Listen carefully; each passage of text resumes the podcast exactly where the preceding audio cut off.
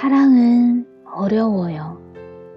사랑은 서로 다르게 살아온 사람들에게 그래서 서로 다를 수밖에 없는 사람들에게 갑작스레 찾아온 사건이거든요.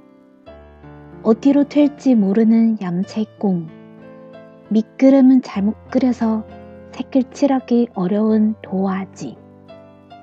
책상 앞에 붙여준 6개월도 넘는 포스트잇. 너를 생각하며 다시 먹는 운동화 끈.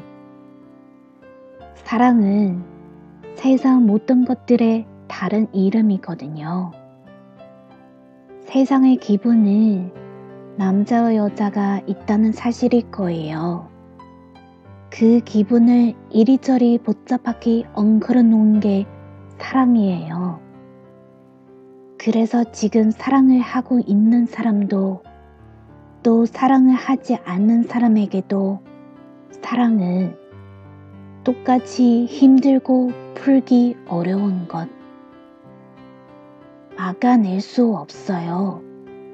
쉽게 가려지지 않아요. 솔직하고 싶다가도 숨기고 싶어져요. 그러니까 사랑은 지금 사랑을 하고 있는 사람에게도 지금 사랑을 하고 있지 않는 사람에게도 전부예요. 그게 사랑이에요. 하지만 열정 때문이에요. 우리가 사랑하는 건 우리가 사랑하고 싶은 건 열정을 가만히 내버려 두면 우린 영혼이 공장 나버린 것 같은 거죠. 사랑을 핑계로 열정을 조금이라도 나누고 싶은 거죠.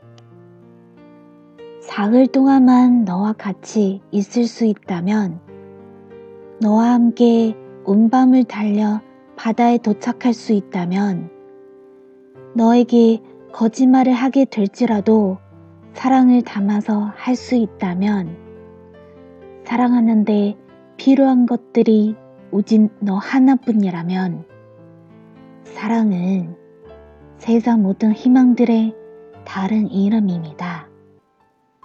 그 여자, 그 남자의 이야기는 매일 밤 10시 가근의 FM 음마도시에서 읽은 사랑의 이야기가 아니라 손이 닿는 작은 탁자 위에 오래 눌려놓고 두고두고 읽고 싶은 엽석 같은 이야기들이에요.